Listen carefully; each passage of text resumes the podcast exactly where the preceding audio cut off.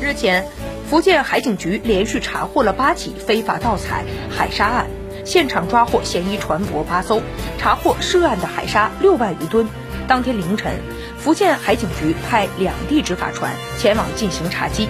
执法的过程当中，嫌疑船舶企图逃窜，经过近两个小时的围堵和快速的查处，海警执法人员成功查获了涉嫌非法采沙船舶七艘。运沙船一艘，抓获违法嫌疑人九十人，查扣涉嫌盗采的海沙六万余吨。经查，该八艘嫌疑船舶均无法提供任何合法手续。目前，相关的案件正在进一步的办理当中。